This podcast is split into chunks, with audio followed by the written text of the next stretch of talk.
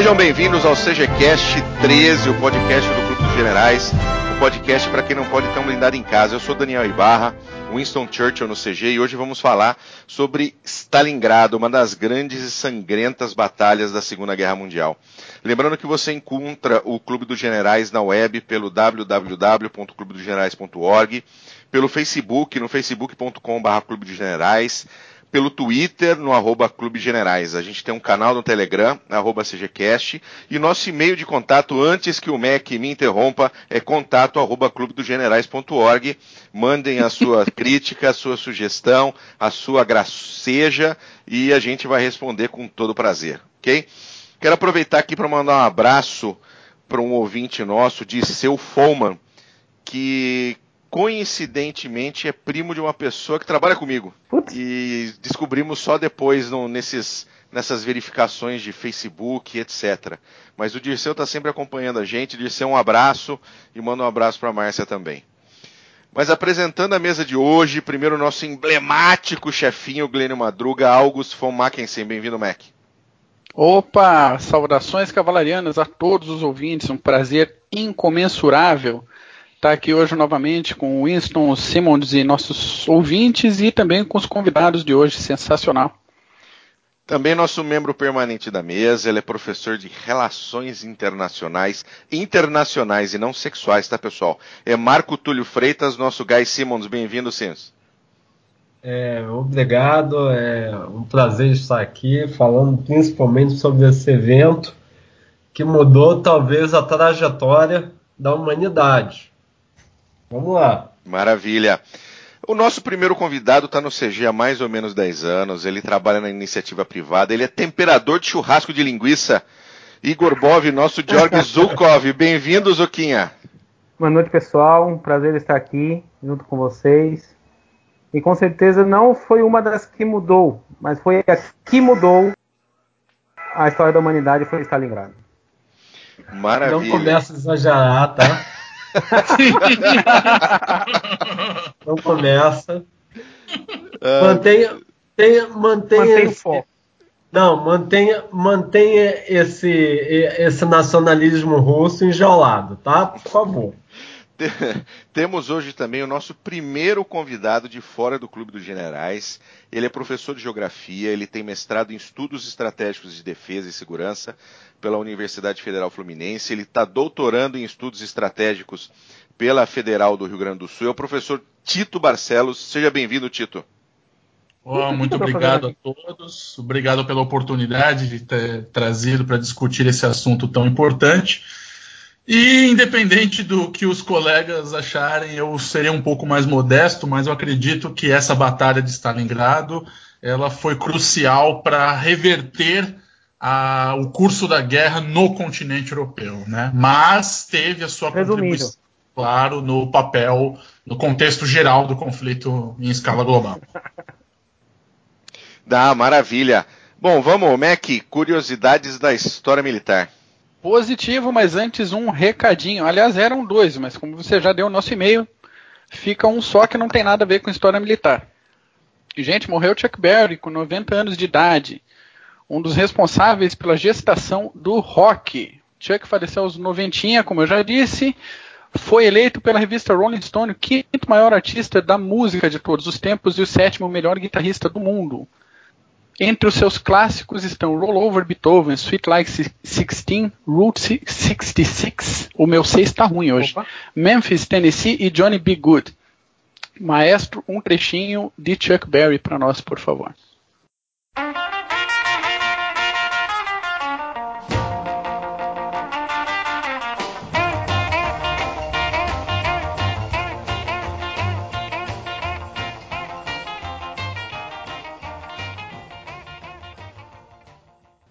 Ok. Curiosidade militar de hoje é, curiosamente, um dado sobre o que será conversado daqui a pouco. O Regimento Antiaéreo 1077 era uma unidade soviética formada inteiramente por mulheres, muitas delas bem jovens. Em 23 de agosto de 42, a 16ª Divisão Panzer foi conduzida para a destruição da fábrica de tratores de Stalingrado, fábrica essa que tinha sido reestruturada para a produção de blindados. O ataque veio da direção norte, e como os soviéticos não esperavam ofensivas dessa direção, a 1077 foi pega totalmente sem proteção. Armadas com 37 peças antiaéreas modelo M1939, as mulheres da 1077 não tiveram opção. Elas baixaram os tubos das armas e abriram fogo, combatendo por dois dias até serem aniquiladas pelos alemães. A 1077 caiu, chocando os alemães, que encontraram corpos femininos entre os destroços, mas levando com elas 83 blindados, 15 veículos de transporte de infantaria, três batalhões de infantaria inteiros e 14 aeronaves. Mal sabiam os alemães que esse era só um aperitivo da resistência e da determinação que enfrentariam nos próximos anos. No nosso site tem um link para um vídeo de teste de uma antiaérea do mesmo modelo que foi usada pela 1077 nesse combate. Excelente, excelente. Eu acho, eu acho fantástico o papel das mulheres uh, nas forças armadas russas, né? Uh, de verdade, zero, verdade. você tem aviadoras, você tem sniper, você tem uma série de, de mulheres de altíssima qualidade militar que lutaram contra os alemães. Foi, foi um susto para eles. Exatamente por isso, porque nenhuma outra força, seja ocidental, incorporou mulheres de tal forma como a União Soviética incorporou. É, a maioria incorporava dentro em do todos serviço níveis, né? médico, né? de enfermagem. Sim, sim, é, mas serviço níveis... médico, comunicação, tá, uma combatente combate, mesmo. Batalha. Assim. Uhum. É, o, o, aproveitando, falar um pouquinho de um, de um segundo projeto que a gente está fazendo, um outro podcast, um podcast mais curtinho, chamado Partículas da História Militar, que eu fiz com o MEC. A primeira a gente colocou no ar há alguns dias atrás. É um, é um podcast um pouco mais curto, normalmente com assuntos. Aliás, normalmente não, ele sempre vai ter assuntos que estão um pouco fora do estudo normal de história, tá? Uh, então, para vocês terem uma ideia, esse primeiro Partículas foi sobre as tropas alemãs que não se renderam após o 8 de maio de 45, uh, que foi o dia da vitória na Europa. Então é bem legal, assistam, deem a sua, deem a sua uh, opinião, mandem e-mail para a gente. Bom, a, a tragédia de Stalingrado para os alemães começa a se desenhar no fim do primeiro semestre de 42 quando o Bigodinho resolve estabelecer os objetivos para o segundo semestre. Né? O objetivo era a conquista da Transcaucásia, que caberia aos grupos de exército A e B, que eram forças originadas do fracionamento do grupo de exército Sul. Final da campanha, antes de outubro ou novembro, as posições alemãs ao sul da União Soviética deveriam ser limitadas pelo litoral do Mar Negro, pela depressão transcaucásica de Batum e Baku, litoral do Mar Cáspio e finalmente o Don e o Volga. O David Glantz, no seu Confronto de Titãs, isso vai, a gente depois vai falar sobre na bibliografia, ele afirma o seguinte: os sucessos táticos dos alemães não se acumulavam a ponto de representarem uma vitória decisiva, e todo novo avanço não leva a nada. Não houve objetivos estratégicos óbvios a leste do Rio Dom. Assim, a atenção naturalmente voltou-se para Stalingrado. Aí eu pergunto aos meus queridos convidados, Tito e Zuquinha, a Alemanha dispunha de meios para realizar algo tão grandioso? Como é que, qual, é o estado das tropas alemãs no período? Seguinte, ah, desde o começo da campanha, desde a Barbarossa, a Alemanha não estava totalmente preparada. Isso é praticamente um ponto pacífico. Porém, não haveria outros meios de suportar uma guerra, mesmo que seja somente no Ocidente, sem uma, uh, como posso dizer, suprimentos possíveis para que isso fosse possível. Seja suprimentos de petróleo, gasolina, diesel, ferro, aço, enfim. Tudo e qualquer material para suportar uma campanha daquela magnitude. Então não tinha, a Alemanha não tinha meios de, de suportar isso, a não ser conquistando espaços. Por quê? Uh, apesar do acordo entre Alemanha e União Soviética no Pacto Branco de não agressão, a Alemanha ainda era obrigada, mesmo conseguindo esses materiais soviéticos, foi, o pagamento era feito com, com materiais prontos, acabados. E Hitler não tinha mais como suportar isso. Então a, a invasão não foi nada mais do que algo desesper, no desespero. Ou fazia ou, ou, não fazia. Ou fazia, perdão. Entendi. Era ir pro pau e ver no que dá, né? E vendo o que dá. Infelizmente eles não estavam. Felizmente eles não estavam preparados. Tanto que a, campanha, para que se ela tivesse sido uma campanha de sucesso, é, no Ocidente teve o agravante da, do ataque à, à Grécia para ajudar as tropas italianas e isso atrasou um pouco uh, o início da, da Barbarossa. E nesse, nesse interim, é, o desgaste das tropas, o desgaste da, da, da, dos materiais seria inevitável, como foi com a Rasputitsa, como foi com o início do, do inverno já em, nas portas de Moscou. Entendi. Uh, uh, eu, eu, eu já ouvi um pouco que essa questão do, do, do, do atraso de algumas semanas para ajudar a Grécia, uh, da, onde estavam chegando as tropas britânicas, não, não, iam fazer muita diferença no fim das contas. Ô Tito, o que, que você tem a dizer sobre essa questão?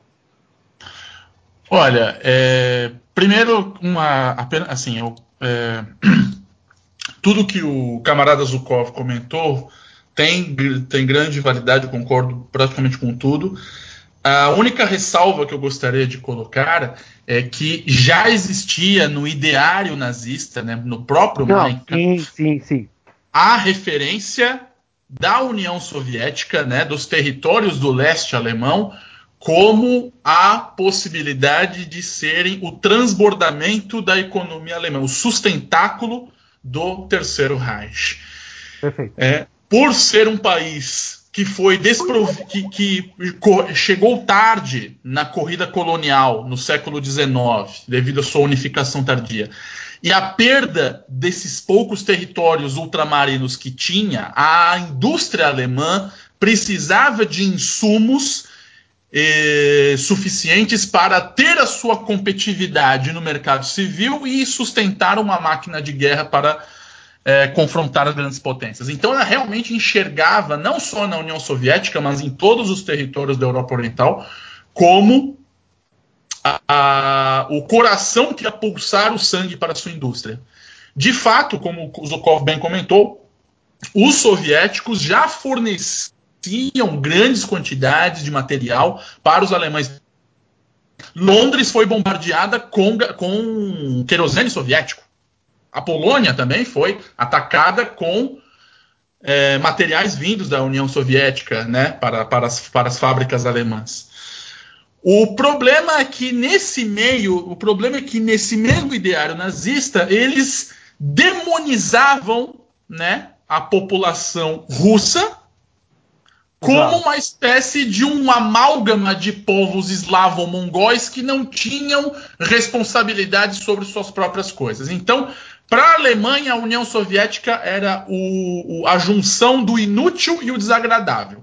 Além de ser eslavo, ainda por cima é comunista. Pois é, é na, na conta de escala racial. Ainda bem que morava. Na, na, na conta de escala racial, eles estavam pouca coisa acima dos judeus, né? Exatamente. Os escravos eram, eram uma penúltima escala.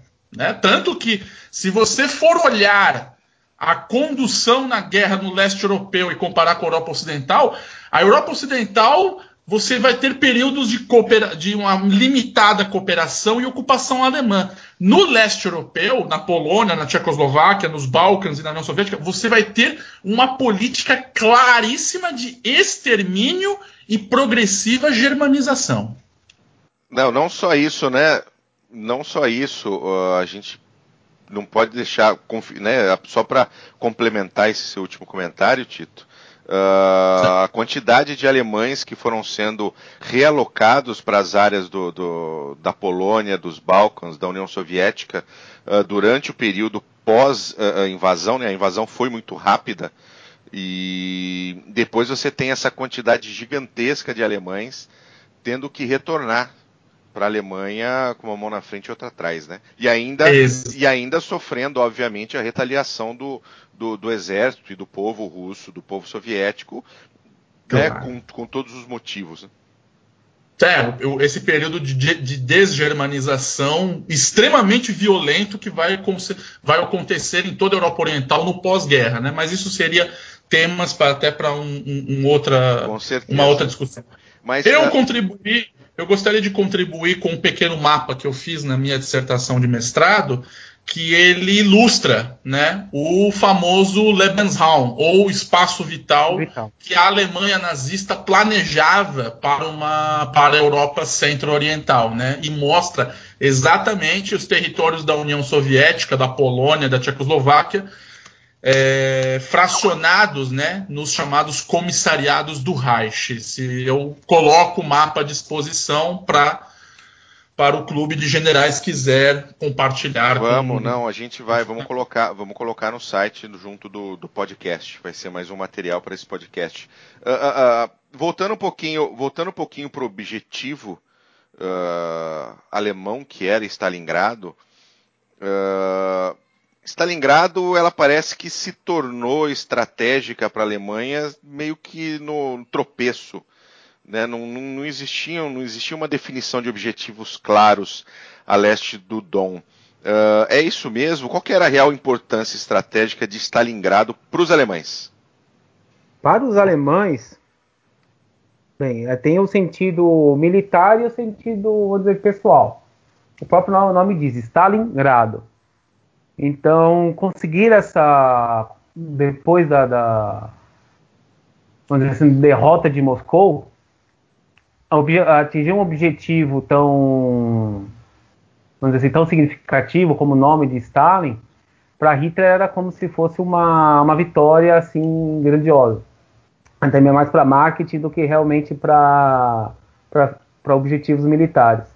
Existia, assim, em Stalingrado algumas fábricas de tratores, de armas, de, de material bélico. Porém, nenhuma dela seria tão importante para desencadear uma, uma guerra dessa magnitude. Era uma, era uma tentativa, talvez, de proteger o flanco esquerdo das tropas que rumariam para os campos do Cáucaso, Tito?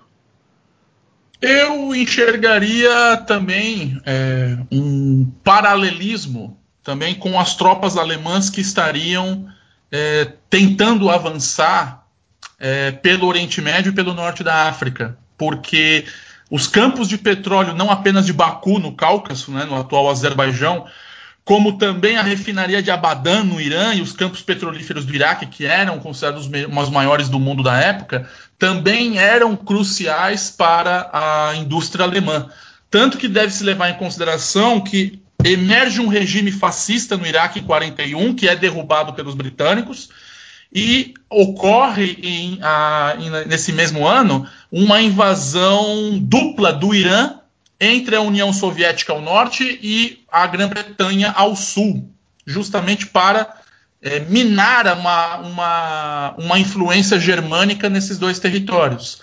Além disso, claro, é, eu acredito que o, o, o, o avanço em Stalingrado seria um prolongamento do avanço do exército pela Ucrânia, né, que era a região da União Soviética que mais interessava para o uso imediato das tropas alemãs.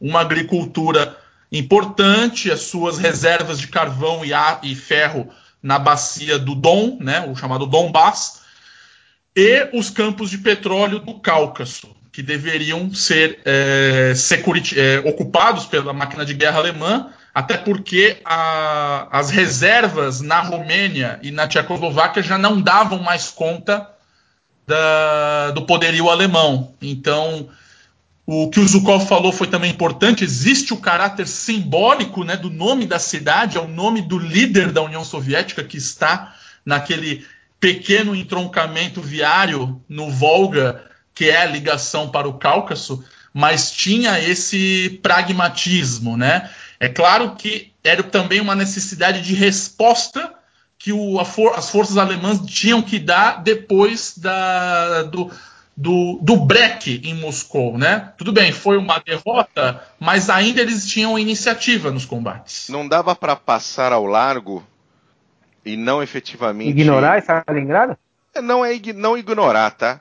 Mas ter uma ação mais efetiva em buscar os campos de petróleo do que efetivamente derrubar a cidade. Pensando estrategicamente, uh, o avanço alemão parou ali, nunca chegou ao Cáucaso e foi uma derrota fragorosa, né? Com, com, com requintes de, de crueldade com o marechal alemão se rendendo. E não dava para focar na, na, na conquista dos campos de petróleo e tentar manter Stalingrado ali como um, um bombardeio sem cessar, uma tentativa de, de simplesmente não deixar as tropas uh, soviéticas flanquearem ali? Como eu disse, ah, o, o título também reforçou. Haveria essa possibilidade, tá? Mas vamos pensar também na questão logística, tá? Em questão de, de, de, de ter uma base, de ter um, um, um, algo que possa poderia estar suprindo as forças também, uma aquelas paradas estratégicas que a Alemanha tinha que fazer para poder aguardar a chegada logística de, de materiais e suprimentos, enfim. Entendeu? Então, Stalingrado, o, o que aconteceu? A, pelo, essa, pelo significado simbólico dela, não teria como deixá-la ela neutralizada. Entendeu? Ali seria também uma base para também para que fosse se desse sequência na nesses objetivos que seriam os, os campos de petróleo mais ao sul. Ah, apenas para complementar, é, deve-se levar em consideração que a, pela precária infraestrutura de um país extremamente grande e com uma, uma malha viária ruim para os padrões alemães, é, a logística alemã já estava operando no seu limite, já estava enfrentando N dificuldades. Então, é, ter uma. Então, era necessário assegurar campos de recursos de uso imediato naquela região. E se por acaso ignorassem Stalingrado e focasse na, na, no Cáucaso, que é um terreno de dificílimo acesso, né, um terreno montanhoso, onde está a, a, onde, onde você tem uma média de altitude de 4 mil, 5 mil metros, é mais alto que os Alpes. É, os soviéticos poderiam, a partir de Stalingrado, é, rumar para Rostov, que fica perto do Mar Negro. Isso cortaria e criaria um enorme bolsão no Sexto Exército, que foi, né, já adiantando um pouco da nossa conversa, que foi o objetivo da Operação Saturno, né, em fins de 42, que não deu muito certo. Mas, é, então, era necessário ter uma cabeça de ponte ali no, no Volga. Stalingrado era uma cidade importante naquela região, era a porta de entrada para o Cáucaso, e ela precisava ser neutralizada de um jeito ou de outro. Falando um pouco sobre, falando um pouco sobre o Paulus, que era o, o general alemão do Sexto Exército, ele vinha da intendência e ele era um cara bastante forte nas suas opiniões. A minha pergunta é, qual foi o impacto dele na condução uh, né, de todos os eventos na condução da, do Sexto Exército ali que culminaram com a derrota do Sexto Exército e a sua rendição. O, o quanto ele é responsável por isso, né, colocando que muito existem linhas que trazem também essa responsabilidade muito para Hitler, mas qual era a responsabilidade de Paulus nesse, nesse desastre? Bom, o seguinte, é, todo alto escalão alemão, todos, todos. Pode-se dizer um, um menos, outros mais, mas todos. Todos eram altamente subordinados a Hitler. As ordens de Hitler eram praticamente irrefutáveis. Por mais idiota, por mais estrondosa, por mais imbecil que seja, uh, que eles consideravam, mas eles tentavam fazer da melhor forma, da forma alemã mesmo, mais eficiente possível, mesmo sendo tão imbecil que fosse. Ah, então, voltando ao, ao Paulo, também ele não era tão diferente. Entendeu? Mas, é, na questão de, de, de, da permanência ainda no, no, no Sexto Exército na, nas portas de Stalingrado, ele não tinha muito o que fazer. Por quê? Ele não teria muitos meios de, de lutar, porque, como já disse, a logística já estava falhando, e não, isso não foi somente é, no começo do, de dezembro, mas isso já vinha caminhando já de alto de tempos atrás, até de três a quatro meses atrás a logística já estava falhando, não estavam entregando a quantidade necessária de, de material que era necessário para manter a, a, sequência dos combates. E também não haveria mais para frente é, uma logística que também pudesse enviar mais tropas para pelo menos tentar resgatar alguma coisa do, do, do Sexto Exército. Então, acho que o papel dele nesse, nesse contexto, ele não teve outra saída a não ser manter as tropas do, como estavam. Ele, não ele, tentar fugir. É, ele obedeceu, falar. ele obedeceu Hitler cegamente, né? Ele, ele queria recuar, Hitler disse não recue e ele não recuou. Uh, o, o, recuo naquele momento ajudaria a, a, salvar alguma coisa do Sexto Exército para não ser envolvido naquele bolsão que no final das contas ele acabou uh, então, envolvido? Isso, seria uma das alternativas. Porém, ele não tinha, como eu te disse, a logística já estava falhando há tempos atrás. Em torno de, de dois a três meses, a logística, através dos bombas da, da própria Força Aérea Soviética, estava cada vez me menos entregando o material necessário. Então, ele recuar, ele precisaria ter materiais também para recuar em torno de centenas de quilômetros uh, antes de Stalingrado, entendeu? E não teria meios para isso. Ou o, o, próprio soldados não iria aguentar esse, esse retorno. Entendi. E não haveria tropas também próximas que pudessem também, por meios logísticos, alcançar. Ou seja, ou era matar o sexto exército, ou era o sexto exército e mais alguém que fosse resgatá-lo. Pois é, ele devia ter uma consciência pesada disso, justamente pelo passado Exatamente. dele de intendência, né? Ele olhar e falar, bom, eu fico e me ferro, eu volto e me ferro, sabendo tecnicamente como é que eu vou me foder quilômetro a quilômetro. Difícil a escolha dele nessa situação. É, você imagina no, no, no, o soldado, já todos eles já desgastados, não só pelos combates, existia ainda uma, uma estratégia, vamos dizer assim, fodástica soviética, de que os ataques seriam incessantes, ou seja, manhã, tarde, dia e noite, madrugada. Então, seja, psicologicamente, tem, nem mesmo os soldados estavam aptos a, a recuar, ainda mais num frio de 40 graus. Eu acredito também que Paulus, como, como todo oficial treinado pela disciplina né, alemã, que praticamente é a, é a arte da guerra que vai inaugurar, a, a, vai servir de base para todas as escolas modernas, ele fez o que pôde. Né? Ele, ele o, o, talvez o problema maior esteja na incessante interferência política nas operações por parte do, do alto escalão alemão, do alto escalão nazista. Esse, esse fenômeno você vai encontrar em outros exércitos também. Né? Você vai encontrar no, na União Soviética, você vai encontrar na China, você vai encontrar no Japão.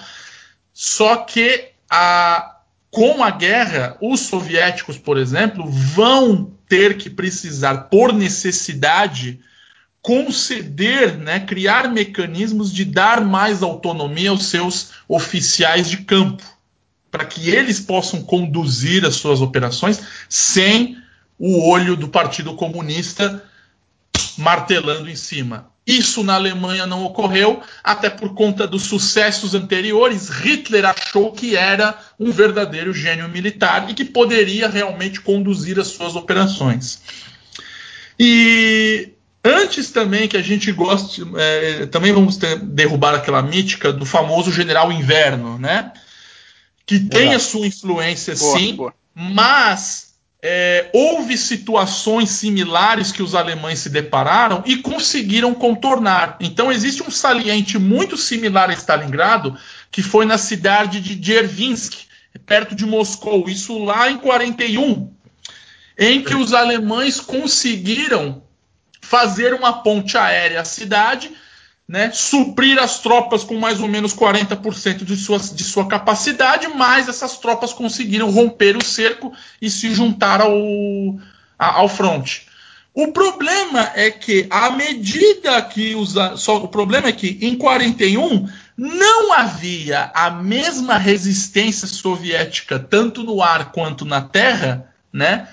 como ocorreria em Stalingrado. Então você tem o fator climático, sim, o fator da interferência política no oficialato alemão, sim, mas você também tem a progressiva tenacidade e adaptação dos soviéticos àquele conflito que se desdenhava. Então, em Stalingrado, as, como o Zukov bem falou, os ataques começaram a ser mais incessantes, as ações começaram a ser mais bem planejadas em ar e no solo, né? Você teve uma mobilização de toda a sociedade soviética em torno da guerra. Então, uh, vamos também derrubar o mito da Ordem 227, que todo mundo acha que foi o soldado indo com uma arma apontada na cabeça. Eu até tenho ela na íntegra, mas infelizmente eu tive que deixar o livro em casa, senão eu lia para você e via que. Nem um passo atrás. O nem um passo atrás foi recebido até com certa um certo júbilo pelo, pelos cidadãos soviéticos, porque eles estavam percebendo que estavam recuando, recuando e dando seus territórios mais preciosos para a máquina de guerra alemã. Eles não teriam condições de recuar mais. Eles vão para onde? Para os Urais, para a Sibéria?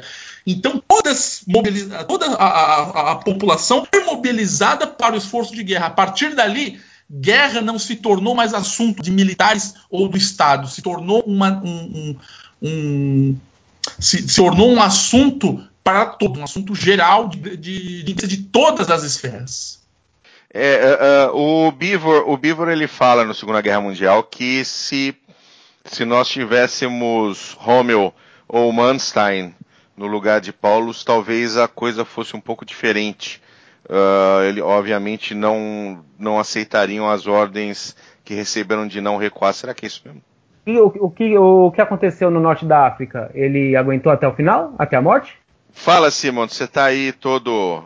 Ah, falou é, em Romeu. Todo excitado. Algum tempo, né? Falou em Romeu. Eu acho que a comunicação entre Ottawa e Londres não é tão afinada assim, né? Mas, bem, vamos lá. É, Tito, é, até agora eu tenho muito mais aqui a aprender com você e o Igor sobre Stalingrado do que falar, mas tem algumas coisas que devemos pontuar antes de, de falar sobre.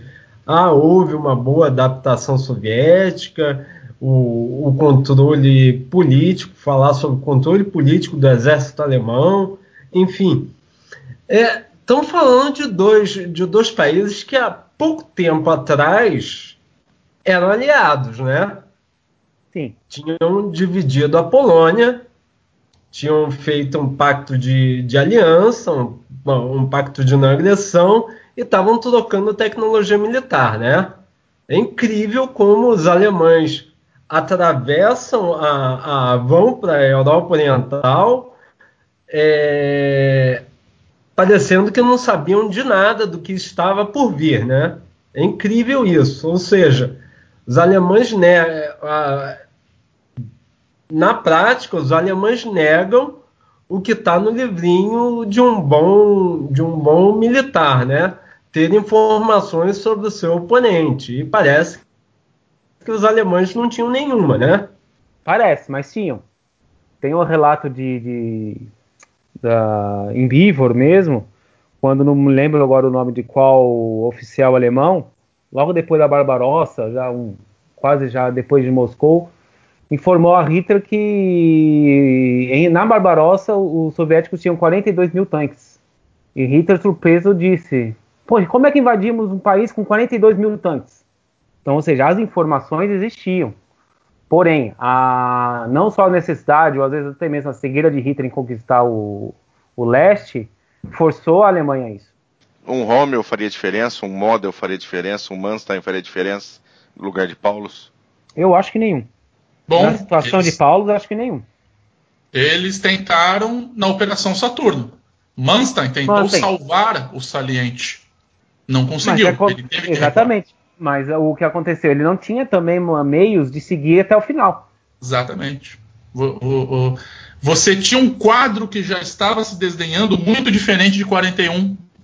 Os soviéticos estavam é, é, se recuperando dos expurgos de 37 e 38, ah, onde você vinha oficiais extremamente incompetentes, politizados Exatamente. e inexperientes para uma para um aprendizado em loco, né, e adaptação daquela situação que estava se desenhando. E aí você tem que somar tudo aquilo que conversamos anteriormente e o Zuka pontuou muito bem. Logística deficiente, interferência política, clima desfavorável, infraestrutura precária, é, a motivação das tropas. Tem que também pontuar outro, outro detalhe: as, a retaguarda é, vulnerável. As tropas alemãs eram mais motivadas do que os seus aliados, do que os seus satélites. E os soviéticos perceberam isso. Tanto Exatamente. que na Operação Urano serão atacados justamente as tropas romenas, italianas e húngaras que estavam estacionadas que não foram bem utilizadas pelos alemães, né? Diga-se de passagem. Que os, os alemães... próprios alemães tinham essa, é, tinha essa sapiência da, da, vulnerabilidade das tropas não alemãs. A Alemanha poderia muito bem ter suavizado a propaganda dela eslávica e ter ganhado apoio contra Sim, o urso o, o comunismo, vamos dizer assim, comunismo, né? É, que Você pegar tropas ucranianas. Fazia muito mais sucesso né, do, do que o comunismo. Exatamente. Isso, tanto, a, tanto que os próprios soviéticos. Hã? Isso o movimento pós Segunda Guerra deixa bem claro. Uhum. Que você tem um, um, uma percepção anticomunista muito maior do que pró-comunista. Exato. Sim, Tanto sim. que os próprios soviéticos, durante a guerra, vão abandonar a propaganda comunista. Sim. Eles vão começar a exaltar elementos o da história russa. Exato. Né? É, como, Alexander Nevsky. Alexander Nevsky. É, o general Suvorov. Quem é pela espada, pela espada morrerá.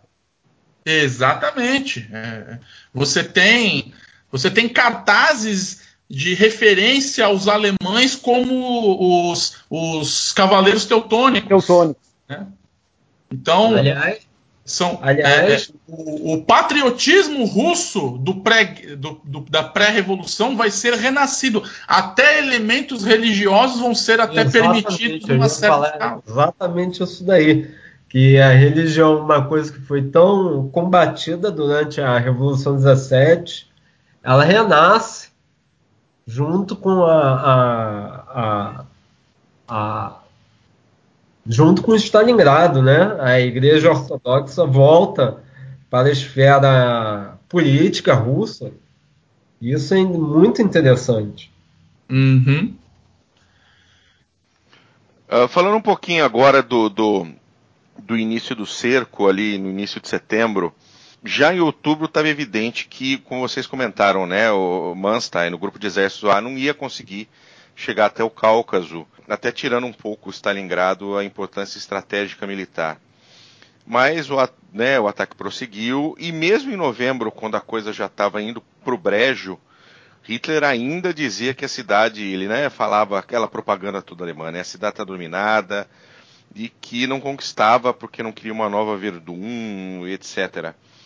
Uh, o que, que levava, o que, que, poderia levar Hitler a dizer que Stalingrado estava conquistada mesmo no momento onde era muito claro que a vaca já tinha ido para o brejo? Posso começar essa fala? Sem dúvida nenhuma. Se me permite, o camarada Zukov. Vontade. É, mas assim, é, eu Quem lembro de uma é passagem... Stalin, né? Zukov não permite nada, é Stalin que permite. ele, me deu, ele me deu um ok aqui, ele deu um, um joinha é eu... no, no zap. O carimbo é dele. É. Não, é que eu lembro de uma passagem do livro do Grandes que era muito interessante.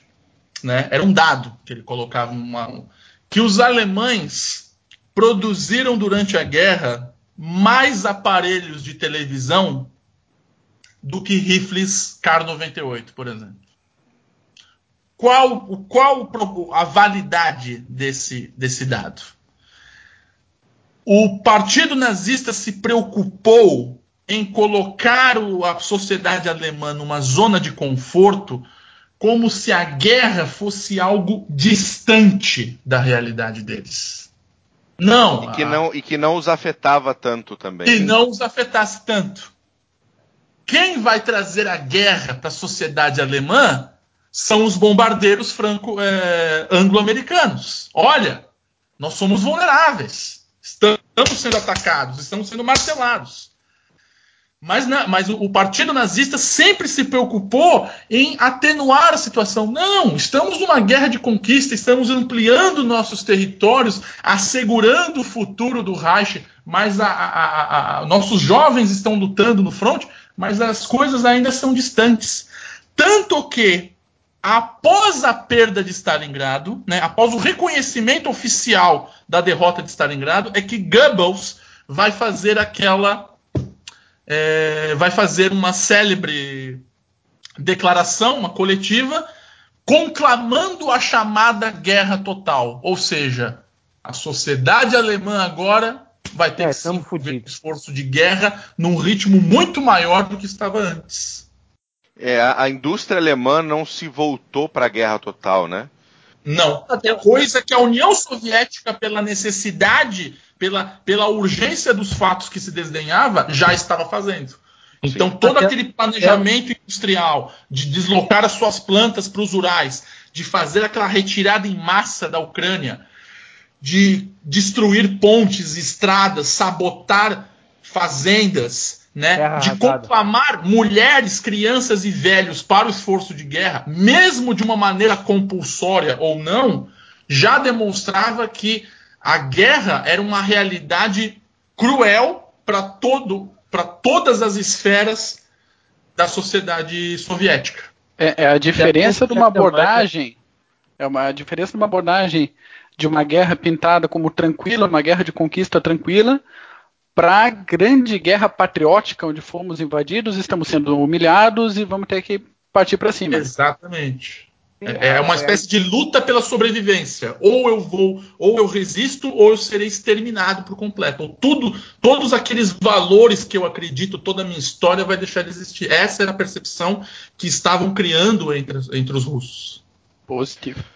Falando Até um pouquinho porque a Alemanha sobre... vivia numa, numa época de, de estado de bem-estar racial, né? Uhum. Todos os recursos drenados da Europa Ocidental, em que ela ocupava, e a Europa Oriental, na parte da ocupação dela, eram todos eles drenados para a sociedade alemã, para a sociedade berlinense. Muito bom. Isso que tudo era tranquilo. A Alemanha vivia em estado de bem-estar racial. Exatamente. Se um, se um alemão está comendo mais e melhor, é que tem alguém do outro lado trabalhando mais. Está se acabando em nome dele. Está recebendo ração, ração menor. Enfim, é estado de bem-estar racial. A mesma coisa que ele faria caso ocupasse a União Soviética. É, é estado de bem-estar racial. Tudo que há de melhor, inclusive para... até eletrodoméstico, vai para Berlim, vai para a Alemanha. Uhum. Nada fica aqui.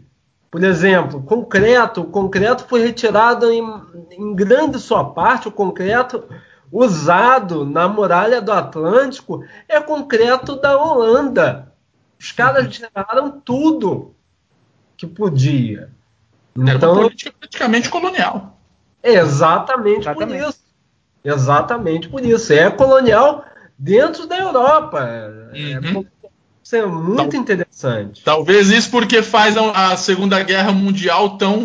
Agora, eu, desculpa o um momento polêmica, mas Talvez isso seja um dos motivos que faz a Segunda Guerra Mundial ser tão traumática para os europeus, né? Porque a Alemanha trouxe para a Europa uma realidade similar que estava acontecendo na Ásia e na, na África, né? O que eles pois é. faziam é. antigamente estava sendo feito com eles mesmos. Pois é.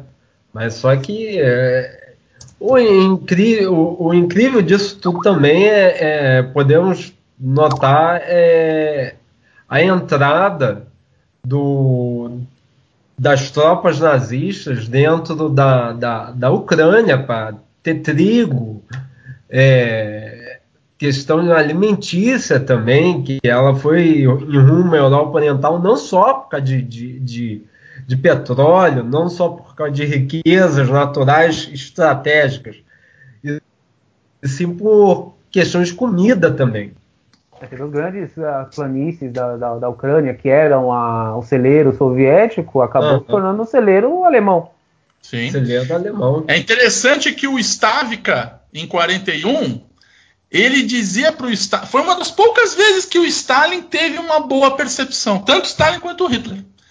Tanto o Stavka quanto o Oberkommando dizia para os seus respectivos líderes para que o ataque fosse concentrado na Bielorrússia, porque seria a ponte para a capital Moscou. Tanto Stalin quanto Hitler, né, um na posição de defesa, o outro na posição de ataque, diziam: não, o ataque deve se concentrar na Ucrânia, porque é ali que estão, como Marco bem disse, a nossa produção de grãos. Produção de grãos. Né? E, e ali é que vai estabelecer as bases concretas para alimentar a máquina de guerra, né? Até porque a, a, alimentos também é energia. A gente também tem. É, é um, um, velho não. não. guerreiro uma vez falou que os exércitos marcham sobre seus estômagos, né? É. Perfeitamente. E ele iria precisar exatamente desse consumo é, é, alimentício, porque a situação logística alemã é a pior possível. Sim, é. tanto é que na, na, na, falta dos suprimentos aéreos, por, por via aérea, uh, grandes é, batalhões eram deslocados para atacar as vilas, vilarejos, para pegar o que tinha ali, porcos, galinhas, enfim, o que conseguia para poder alimentar as tropas, porque já não tinham mais é, esperanças de que uh, os suprimentos conseguiriam chegar na quantidade necessária. Falando um pouquinho agora da, da Operação Urano, uh, começou ali no dia 18, 19 de, de novembro, uh, ela foi avassaladora, né? Em questão de, de cinco dias, o Exército Vermelho cercou o Sexto Exército. Uh, foi quando Paulo pediu para, né, um dos pedidos dele para recuar, e que ali naquele momento a coisa já tinha ido completamente para o brejo. Tito, fala um pouquinho da Operação Urano, como é que ela se, se desenvolveu ao longo desses cinco dias? É, a Operação Urano ela vai se desdenhar como uma como uma percepção soviética, né, de que os alemães estavam se deparando não com um fenômeno novo nas guerras, isso já ocorre ao longo da história militar, mas é, que um exército convencional preparado para combater em campo estava tendo dificuldades para tomar um perímetro urbano, né? Porque uh, uh, era, um, era, era, era, era muito investimento para um avanço pouco significativo. E como tínhamos discutido anteriormente, né, os seus flancos estavam começando a ficar desprotegidos e guarnecidos por tropas mal equipadas, pouco motivadas e mal preparadas. No caso, os italianos e os, os romenos e os húngaros, né? Que existia um grupo húngaro-germânico, na verdade, não era totalmente magiar. Os soviéticos é, buscarão se estabelecer nas cercanias de Stalingrado, enquanto mandavam tropas ao longo do Volga, especialmente no período congelado, para manter a tenacidade no interior da cidade, manter a resistência, tanto que as fábricas de Stalingrado não pararam, né? Aquela clássica imagem dos T-34 saindo sem a sua pintura e a sua mira desregulada, né? mas eles passaram a concentrar as suas tropas, que já estavam sendo preparadas nos Urais e contando com reforços de etnias é, da Ásia Central. Então você vê aqueles snipers de. Olhinhos puxados. De olhinhos puxados, né? Com traços mongóis já nas fileiras, cada vez mais presentes nas fileiras russas, fileiras soviéticas, desculpa. E é interessante que os romenos perceberam essas movimentações, né? E até o barulho, eles diziam que podia se ouvir o barulho dos motores dos veículos se amontoando nas cercanias de Stalingrado, né? é, já, se, já vislumbrando a possibilidade de um contra-ataque e mandaram repetidas mensagens de rádio aos alemães dizendo que era preciso, era preciso é, reforçar aquelas posições e que eles não teriam condições de é, é não teriam condições de, se, de resistir. É interessante também que os, os, soviéticos, é, muitos oficiais soviéticos da época, eles diziam que os, os soldados romenos e italianos estavam tão mal preparados, né, por conta desse avanço, que um deles avistou num acampamento italiano um cara fugindo com um violão. A, manha, a piada pode até ter sido pronta, mas eles enxergaram os caras saindo correndo com um violão nas costas, né? Então, assim, não, não, não, não sabiam o que fazer, não, não, não puderam fortificar as suas posições e acabaram sendo completamente aniquilados. Quando o grosso da, da, das divisões alemães perceberam, os soviéticos já tinham cercado eles por completo, já tinha criado um enorme bolsão, enorme bolsão. entrincheirado no perímetro da cidade. Ô, ô Zuquinha, me explica uma coisa. Com, como é que, qual foi o impacto dessa vitória na, na, na mente soviética?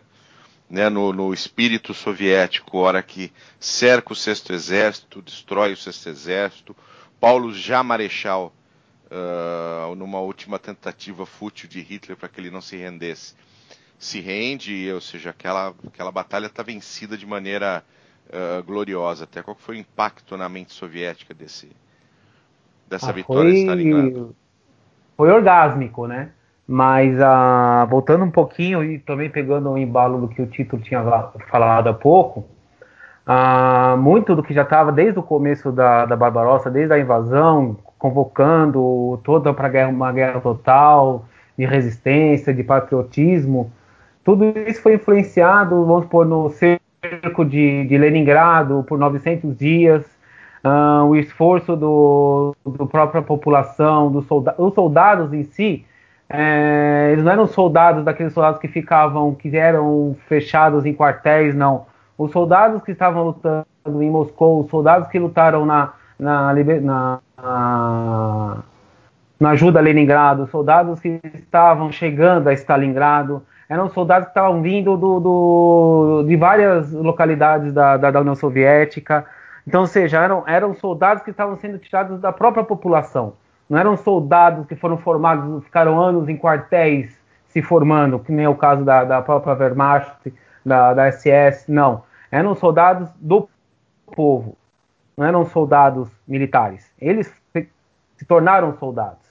Então, o que acontece? Quando essa vitória chega, não é um, um, uma vitória única, exclusivamente é, daquela, daquele batalhão, daquela infantaria, uh, daquele oficial. Uh, não, é uma, é uma vitória do povo soviético, ou seja, uma mobilização total para, para a fabricação de armas, de fabricação bélica, uh, de roupas, enfim.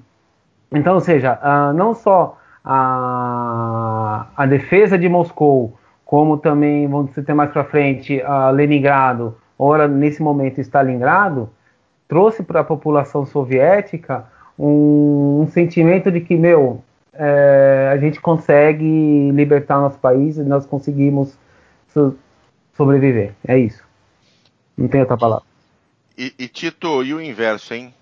O impacto na, na, na, sociedade alemã, a gente até comentou como, como, como isso impactou em, na mudança do, do, do, estado de guerra da, da sociedade alemã. Que, que mais que teve de impacto para o alemão no seu dia a dia e até mesmo para sua para sua confiança como máquina de guerra? Foi um choque para o mundo todo, né? Os jornais ocidentais, e alemães e mesmo soviéticos não acreditavam que a máquina de guerra alemã tinha sido derrotada em Stalingrado, né? Não teve a, a, o impacto foi muito maior do que Moscou. A Alemanha perdeu. A, eu lembro de ter visto, eu não eu lembro de ter visto isso no documentário, num documentário da BBC, o Battlefield, e no, no livro do Grandes. Foram seis meses de produção alemã destruídos ou capturados. Ou seja, a máquina de guerra alemã estava já sentindo os seus limites. É claro que, na, na minha também opinião, e na opinião de muitos autores, os alemães ainda teriam a iniciativa é, até pelo menos 43. Eles só vão perder a iniciativa no fronte oriental a partir de Kursk. Muitos historiadores russos pensam assim também, né? ainda com algumas controvérsias. Mas o ponto de virada de Stalingrado mostrou que a invencibilidade alemã já estava em xeque, porque foram 20, eh, foram seis meses de indústria destruída, foram mais de 400 mil alemães capturados, se eu não me engano, nos quais, não, acho que 95 mil uh, soldados alemães seriam capturados, dos quais 5 mil apenas retornariam à Alemanha nos anos 50, né? Para você ver também que do lado soviético começou uma campanha de demonização né, do seu inimigo, olha, ele precisa ser detido, precisa ser destruído. Né? Então, a, a, a, tamanha crueldade dos combates e da visão que os, os lados opostos tinham entre si durante a guerra. E acredito que essa declaração de Goebbels sobre a guerra total já mostrava a percepção alemã de que a guerra no leste poderia já ter uma poderia ter um, um, um, ponto de virada, né? Talvez eles não vislumbrassem a derrota, mas eles vislumbrassem que seria algo muito mais custoso do que imaginavam e precisavam mobilizar a maior quantidade de material e pessoal o mais urgente possível, né? Mas depois sabemos no resto da história de que a Alemanha seria cercada por todos os lados, né? E começaria uma coisa que o eixo nunca foi capaz de fazer: coordenar as suas ações. Então, mesmo que tacitamente, né, os chamados aliados, tanto ocidentais quanto soviéticos, sabiam mais ou menos a que pontos atacar, quais os objetivos conquistar e como minar a iniciativa alemã, coisa que o eixo, né, coisa especialmente a Alemanha e o Japão, nunca foram capazes de fazer. Né? Acabaram travando guerras paralelas, mas não interdependentes. Era exatamente isso que eu ia comentar, né? Eles, apesar de aliados, eles lutavam batalhas, guerras, era tudo completamente paralelo e, e, e sem muita ligação mesmo eh, eh, em derrotas ou vitórias.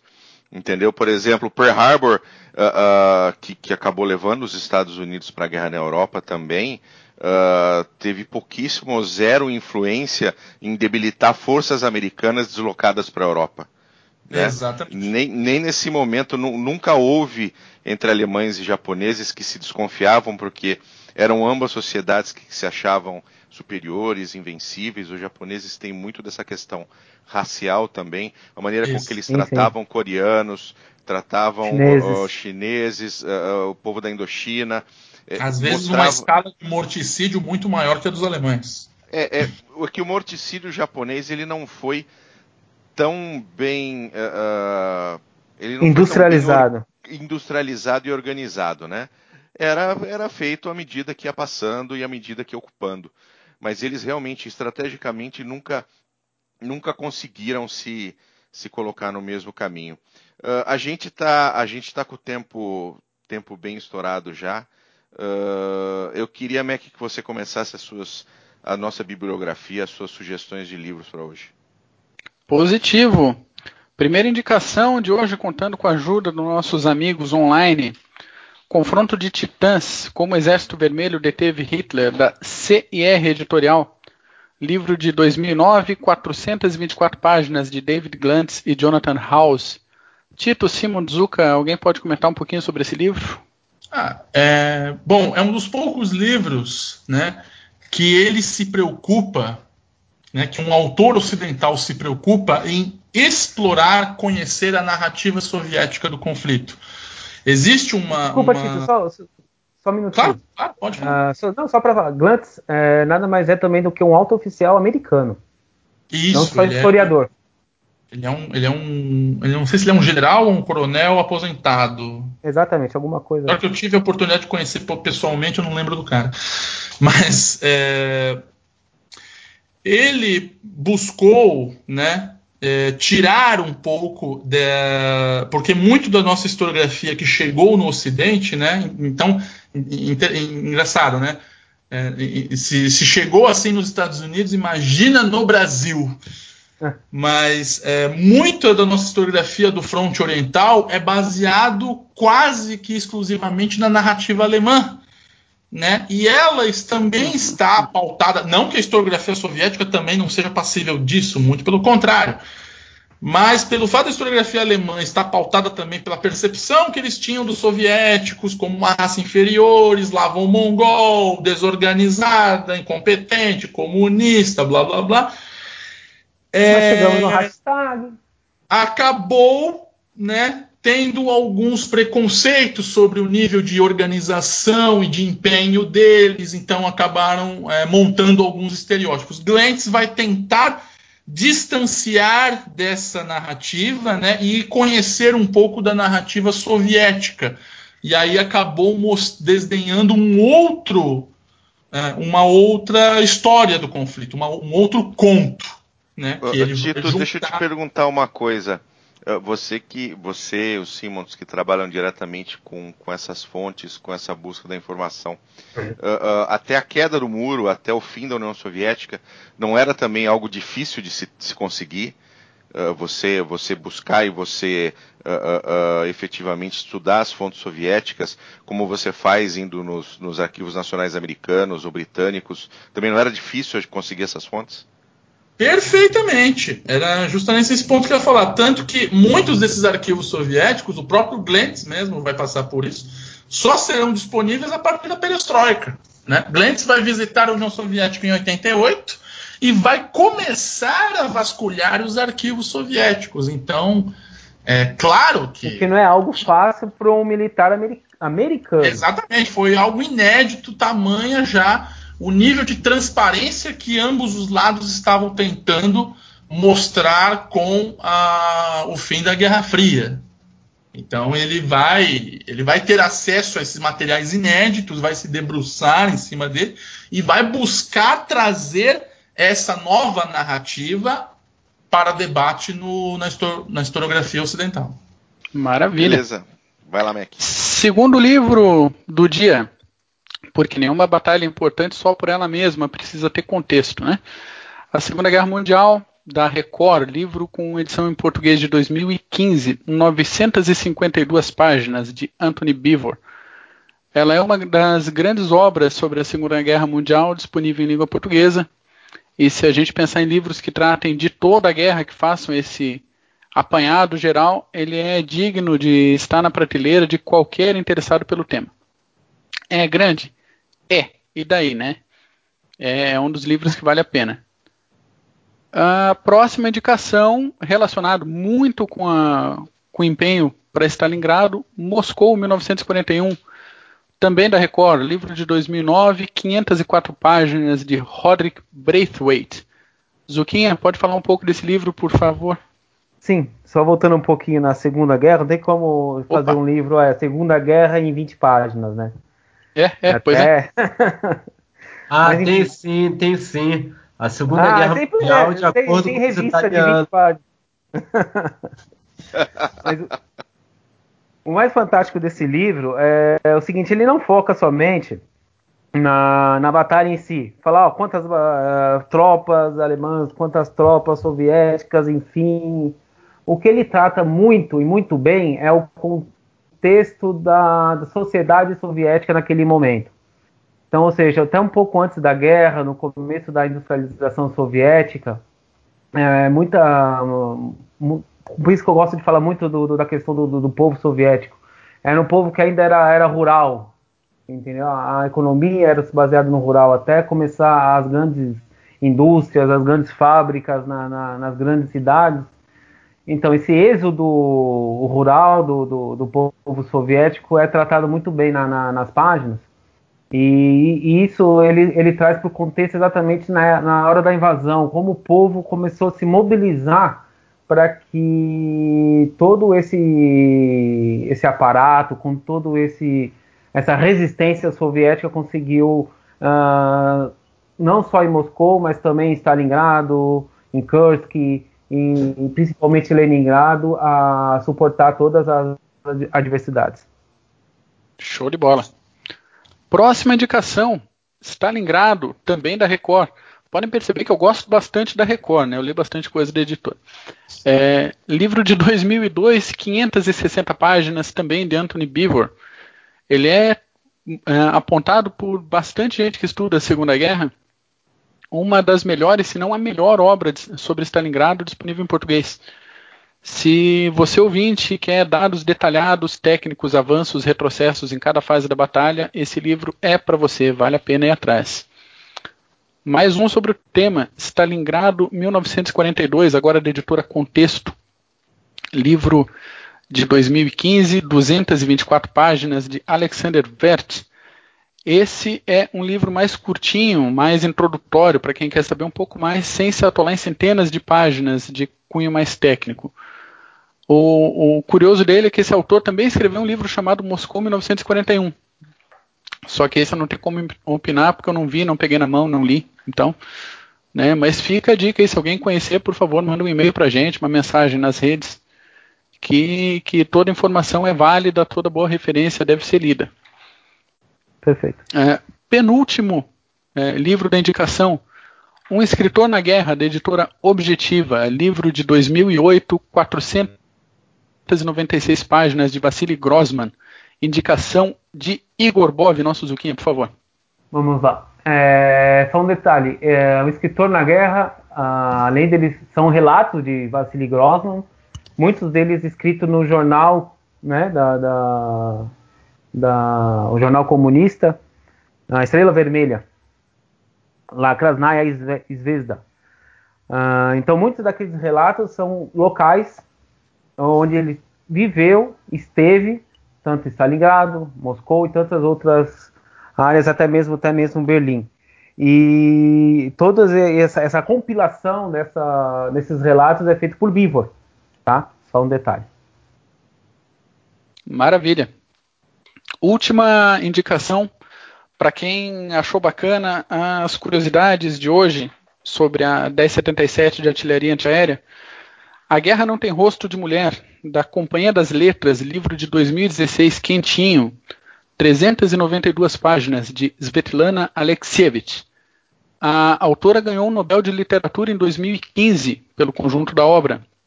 E nessa obra específica, que foi lançada originalmente em 83, ela compila uma série de entrevistas realizada, realizadas com mulheres que combateram no Exército Vermelho durante a Segunda Guerra Mundial. Se em outros livros e outros autores a gente tem questões técnicas, táticas e estratégias, nessa obra da Svetlana a gente encontra um lado mais humano do que aconteceu no front. É um livro sensacional, espetacular, recomendadíssimo. Eu li ele há pouco tempo, vale muito a pena. Maravilha, excelente. Muitas, muita bibliografia hoje. Mas a gente chegou no fim de mais um CGCast. Meu querido Mac, as suas considerações finais, por favor. Eu queria agradecer a presença dos nossos convidados de hoje. Espero que os ouvintes tenham gostado tanto quanto eu gostei desse papo, que foi realmente excelente. Lembro também, ouvinte, que a gente está disponível em todos os canais online já citados pelo Bull para comunicação. Também o e-mail contato arroba clubegenerais.org. Achou que eu não ia falar? Falei do e-mail. Amplexos para todo mundo, vida longa ao CG. Maravilha. Simons, suas considerações finais. Para mim, é, foi uma excelente conversa. No entanto, só exploramos a ponta do iceberg. Ainda faltam alguns aspectos relacionados a Stalingrado, como age, o, o, qual é o impacto do Land Lease aliado em relação à União Soviética, é, quais foram é, as consequências das, das inovações soviéticas e alemães em relação à batalha urbana, quais foram as considerações de ambos, até porque ambos é, o que houve de inovação lá entre lança-chamas, forças especiais, etc., foram é, achados para outras guerras, enfim. Só começamos o problema de Stalingrado hoje. Tá bom? E agradeço muito aos dois convidados. É isso aí, para falar de tudo isso, a gente precisa de um podcast de uma semana, viu, Sims? É, de uma Mas semana no mínimo. Mas... Mas, a gente, a gente vai, ah. a gente pode pescar esses assuntos uh, separadamente e fazer os CGCasts direcionados a eles. Mas maravilha. Zuquinha, meu querido, tem medo de lagartixa, adora uma linguiça. Suas considerações finais, por favor. Bem, foi um prazer estar lá de todos vocês mais uma vez. Entendeu? Falar sobre Stalingrado é sempre uma sempre um prazer, apesar de eu achar que ainda Moscou foi a, o ponto de virada foi Moscou. Mas Stalingrado teve tem o meu tem um lugar no meu coração. Um abraço oh. a todos vocês. Hum. E aí, né? Que fofinho. Que, que fofo. Zukov faz amor. Zukov. Maravilha. Puta que pariu, o cara é de Guarulhos, honra a porra do lugar, porra. Eu, caralho. Beleza. Tito, muito obrigado pela sua presença. O primeiro convidado não segiano que a gente teve. Uh, realmente excelente. E, por favor, as suas considerações finais. Ah, eu primeiro tenho que agradecer realmente toda a oportunidade, né?